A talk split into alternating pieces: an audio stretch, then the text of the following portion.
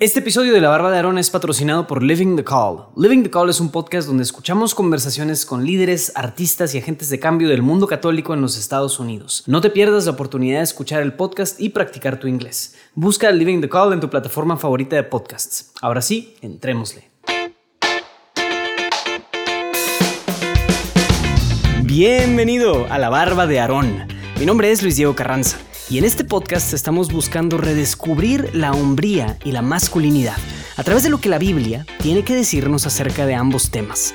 Así que prepárate un trago o caliéntate un café y siente cómo el aceite baja por tu barba. Esto es la barba de Aarón. ¿Qué tal? ¿Cómo te fue la semana pasada? Acuérdate que lo que vimos fue la tribu de los Ruenitas, Gaditas y la media tribu de Manasés. Y el reto iba hacia acordarte de Dios, tener a Dios presente tanto en pensamiento como en acciones. Y te dejé por ahí el reto de bendecir los alimentos, platicar acerca de Dios, ese tipo de cosas. Creo que es algo que debes de instaurar como un buen hábito, que puede servirte muchísimo para estar siempre al pendiente, siempre recordando a Dios. Muy bien. Entonces, bueno, también aprovecho para recordarte y recordarles que me platiquen qué les está pareciendo esto. Estamos instaurando ahí algún par de experimentitos con la barba y me gustaría muchísimo saber si te está gustando, no te está gustando, qué tal, qué piensas y qué percibes de la barba de Aarón. Así que escríbeme a luisdiego.juandiegonetwork.com. Bueno, ahora sí entrémosle.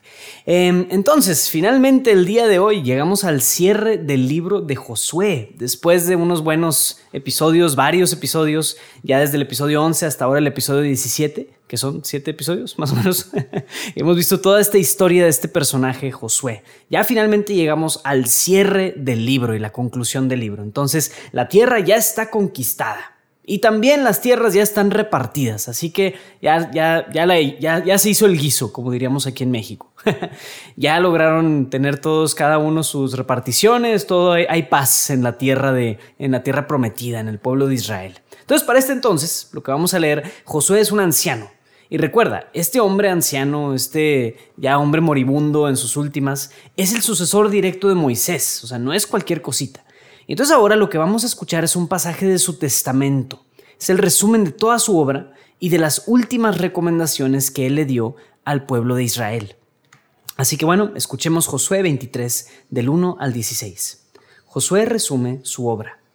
Sucedió mucho tiempo después de que Yahvé concedió a Israel la paz de todos los enemigos de alrededor. Josué ya era viejo y de edad avanzada, que Josué convocó a todo Israel a sus ancianos, sus jefes, sus jueces, sus escribas, y les dijo, Yo ya soy viejo, avanzado en edad, y vosotros habéis visto todo lo que Yahvé vuestro Dios ha hecho en atención a vosotros con todos los pueblos. Pues Yahvé vuestro Dios era el que combatía por vosotros. Mirad, yo os he dado por suertes como heredad para vuestras tribus esos pueblos que quedan por conquistar, así como todos los pueblos que yo exterminé, desde el Jordán hasta el mar grande de Occidente. Yahvé mismo, vuestro Dios, los arrojará delante de vosotros, los expulsará de delante de vosotros, y vosotros tomaréis posesión de su tierra, como os lo ha, prometido Yahvé, vuestro Dios. Esforzaos mucho en guardar y cumplir lo que está escrito en el libro de la ley de Moisés, no apartándoos de ella ni a la derecha ni a la izquierda, no mezclándoos con esos pueblos que se quedan todavía entre vosotros. No mentaréis el nombre de sus dioses ni juraréis por ellos. No les daréis culto ni os postraréis ante ellos, sino manteneos unidos a Yahvé vuestro Dios, como habéis hecho hasta el día de hoy. Yahvé ha arrojado de vuestra presencia pueblos numerosos y fuertes, y nadie os ha podido resistir hasta el presente. Uno solo de vosotros perseguía a mil, porque Yahvé vuestro Dios peleaba por ustedes como os lo había prometido. Tendréis buen cuidado por vuestra vida de amar a Yahvé vuestro Dios. Pero si os desviáis y os unís a ese resto de naciones que quedan todavía entre ustedes, emparentáis con ellas y entráis en tratos con ellas, tened por sabido que Yahvé vuestro Dios no seguirá arrojando de delante de vosotros a esos pueblos. Serán para vosotros una red, lazo, aguijones en vuestros costados y pinchos en vuestros ojos, hasta que desaparezcáis de esta espléndida tierra que os ha dado Yahvé vuestro Dios. Mirad, que yo me voy por el camino de todo el mundo. reconoced con todo vuestro corazón y toda vuestra alma que de todas las promesas que Yahvé vuestro Dios había hecho en vuestro favor, no ha fallado ni una sola. Todas se han cumplido, ni una sola ha fallado. Pues de la misma manera que os han cumplido todas las promesas espléndidas hechas por Yahvé vuestro Dios en vuestro favor, igualmente acarreará Yahvé contra vosotros todas sus amenazas, hasta borraros de la espléndida tierra que Yahvé vuestro Dios os ha dado. Si quebrantáis la alianza que Yahvé vuestro Dios les dio, si os vais a dar culto a otros dioses y os postráis ante ellos, la ira de Yahvé se encenderá contra vosotros y desapareceréis rápidamente de la espléndida tierra que Él os ha dado. Palabra de Dios. Muy bien. Wow, pues esas son las últimas palabras de nuestro querido Josué. Bueno, es todo un discurso, leímos solo una parte, el discurso sigue y dice más cosas y el pueblo responde después y demás. Es un discurso muy interesante, te recomiendo que lo leas, está en el, capítulo 23 del libro de Josué. Entonces, un poquito de, de contexto nada más en torno a esto. El libro de Josué, tal cual el, el, libro, el texto de Josué, fue escrito según estas teorías, ¿verdad? Ya sabes que aquí los agiógrafos se pueden hacer bolas entre sí, unos dicen una cosa y otros otra, pero un consenso es que fue escrito por ahí del siglo 7 antes de Cristo. Entonces, poco antes del cautiverio de Babilonia, en teoría esto fue escrito durante el reinado del rey Josías. Después vamos a hablar de él. En los retos de Cuaresma también hablamos de qué bueno y qué importante fue este rey Josías. Pero para el tiempo de Josías habían desfilado ya por el pueblo de Israel muchos reyes buenos, bueno, no muchos reyes buenos, más bien no, muchos reyes malos, muchísimos reyes malos y pocos reyes buenos. Y entonces el común denominador de todos estos reyes malos, que vamos a ver después ya en el libro de Reyes, es que todos miraban hacia las naciones de al lado a ver qué estaban haciendo y demás, y como que envidiaban a estas naciones y eso los llevaba a adoptar sus costumbres, adoptar sus costumbres económicas, pero también políticas y también ideológicas y también culturales sobre todo, la religión, la música, los ídolos, etc. Entonces, todos estos reyes habían tenido este común denominador de, ah, pues estamos viendo hacia las naciones extranjeras, cuando Josías bien recuerda esto, o sea, a la hora de escribir este libro, la ley de Dios insistía mucho en no hacer esto. Entonces, digo, de nuevo, aunque esta tradición o escrita llegó hasta después en el libro de Josías, como quiera, esto sí fue dicho por Josué. Sabemos que la tradición oral tenía mucha más antigüedad que la tradición escrita. Entonces, sí, Josué sí dijo esto, pero en el tiempo de Josías estas palabras tendrían una importancia tremenda. Después vamos a ver un poquito por qué. Pero hace cuenta Aquí es donde yo quisiera que todos nos pusiéramos en, o tú te pusieras y yo me pusiera en los zapatos de estos reyes. Entonces estos reyes ven cualidades falsas de Dios. Es decir, por ejemplo, Dios es un Dios irrelevante, que honestamente es muy difícil que Dios se mantenga relevante cuando tenemos tantas otras cosas en nuestra vida, cuando nos hace ruido por decirte, ¿qué está haciendo Elon Musk, Mark Zuckerberg, estos grandes emprendedores que no son malos de nuevo, pero si estos son nuestros gurús que constantemente es lo único que está en nuestra cabeza y en nuestro corazón, el querer ser como estos diferentes hombres, pues es muy difícil que Dios tenga un peso sobre tu vida y sobre lo que, sobre lo que tú decides y cómo piensas. Entonces, en, en, esa lógica, pues hay una pregunta muy importante que surge, es ¿por qué dedicarle tanto tiempo y esfuerzo al culto a Dios? ¿Por qué no mejor me dedico a estudiar tal cual cosa, al deporte, a la nutrición, a la guerra, al comercio, no sé, o sea, en un emprendimiento? ¿Por qué dedicarle tanto tiempo y esfuerzo a Dios? Entonces, curiosamente, Dios da todas las ventajas y bendiciones a todos aquellos que se los piden y se los da de una manera gratuita. Entonces, a lo que voy con mucho de esto es que cuando otras cosas empiezan a tomar nuestro lugar, nos olvidamos de Dios. Y hemos hablado un poquito acerca de la importancia de acordarnos de Dios. Pero entonces esta consecuencia viene siendo el Dios irrelevante, que Dios, como bien escuchamos ahorita en Josué, exige mucho, o sea, su ley es pesada y su ley es, es son muchas cosas. Pero cuando la abrazamos de corazón, la ley se convierte en una especie de dulzura. Y luego podemos aclarar bien a qué nos referimos con la ley pero realmente los preceptos y los mandamientos de Dios son pesados. Entonces cuando Dios no está en tu lista de prioridades en el corazón, pues sí se convierte en un montón de cosas irrelevantes, como a ver, ¿por qué estoy dedicando tiempo a ir a misa, a confesarme, a ir a un grupo, a rezar, etcétera? Pues esa lógica viene de estar viendo a los extranjeros, por así decirlo, ¿no? Que de nuevo, no son cosas malas ni personas malas. Entonces ese es un primer efecto de estar teniendo la mirada hacia las culturas extranjeras Pero la segunda es del Dios indiferente. Es el Dios que pues, pues no le importa, Él no me importa. Entonces se convierte en un Dios súper distante. Y eso es súper común en estos, tanto en estos reyes como en la gran mayoría de muchas personas que se dicen creyentes, viven como si Dios no se fijara en ellos y viven sin fijarse en Dios. Entonces, esa indiferencia es un efecto de que nuestro corazón está en el extranjero. El extranjero obviamente desde un punto de vista espiritual. Pero ahora, ¿cuáles son las cualidades que sí son verdaderas de Dios? Las cualidades que José mismo nos está presentando. Y la primera de ellas, para decirte nomás así, te voy a decir dos. La primera es que es un Dios exigente y celoso, o sea, dentro de la misma cualidad, es celoso y es exigente. Celoso desde el punto de vista que efectivamente quiere tu corazón y no lo va a compartir con Elon Musk y no lo va a compartir con, no sé, tu gurú de coach motivacional favorito. Dios no quiere compartir tu corazón con esta gente.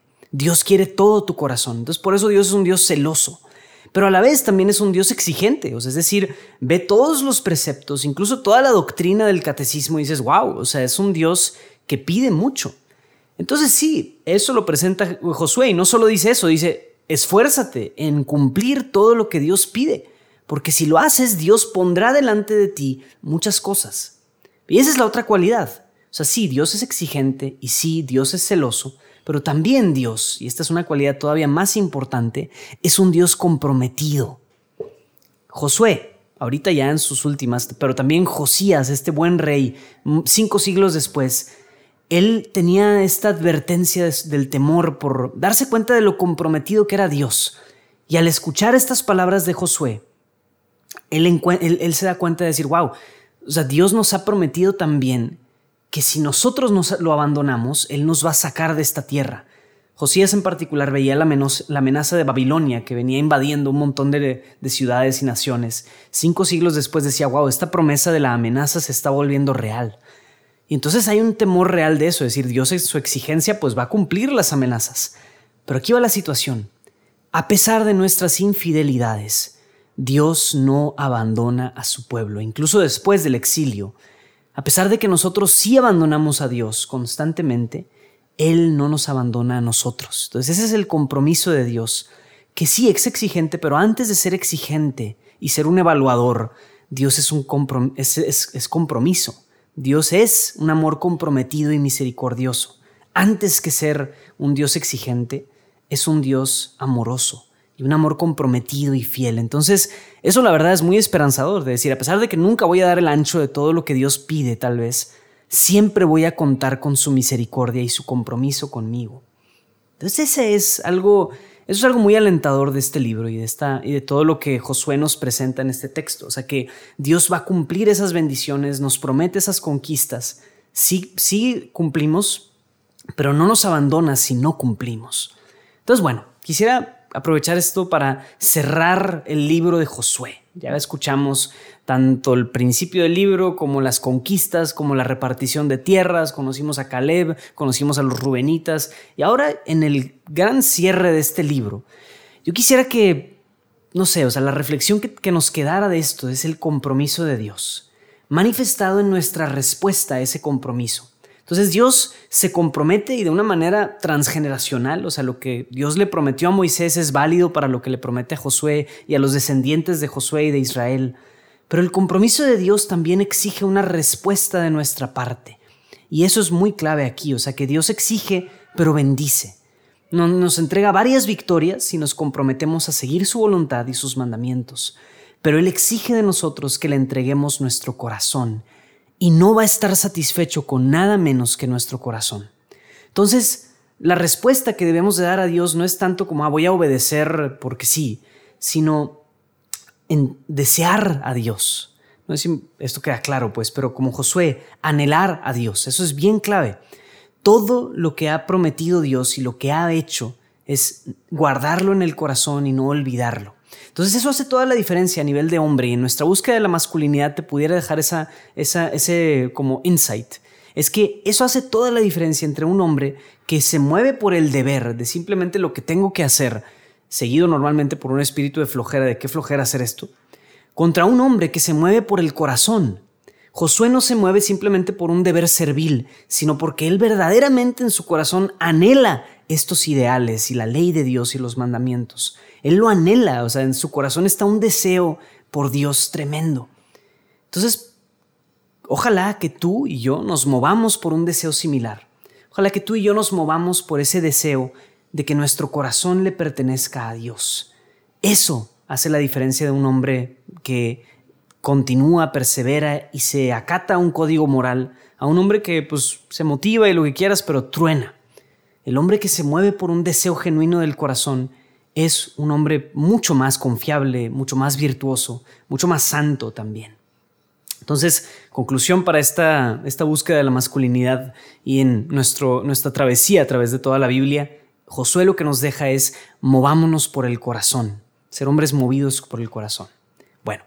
Entonces, con todo eso en mente, vamos a plantear un reto para el área espiritual. Como ya sabes, abarcamos diferentes áreas, la área táctica, social, virtuosa, etc. Entonces, para el día de hoy, el área espiritual, que tiene que ver con nuestra relación con Dios. Y el reto va precisamente en esta línea de no olvidar todo lo que Dios ha hecho. El reto de la semana pasada fue recordar al Señor en el día a día. Pero es muy diferente recordar, estar acordándome del Señor, a no olvidar todo lo que Dios ha dicho, hecho y prometido en mi vida.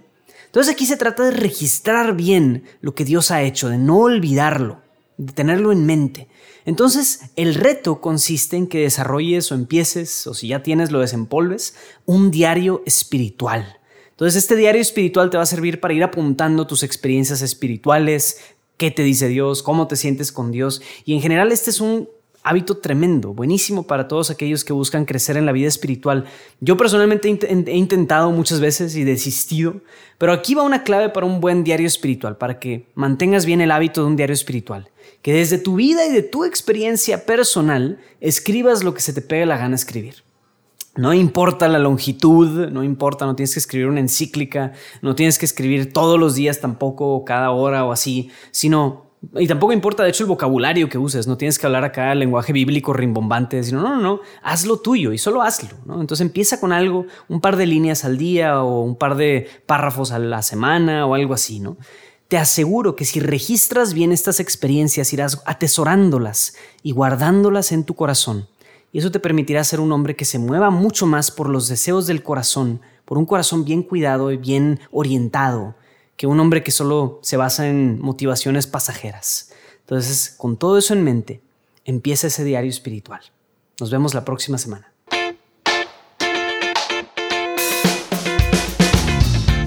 Bien, pues espero que hayas disfrutado de este episodio de La Barba de Aarón. Si tienes alguna inquietud o alguna sugerencia para mejorar el podcast, no dudes en escribirme a luisdiego.juandiegonetwork.com.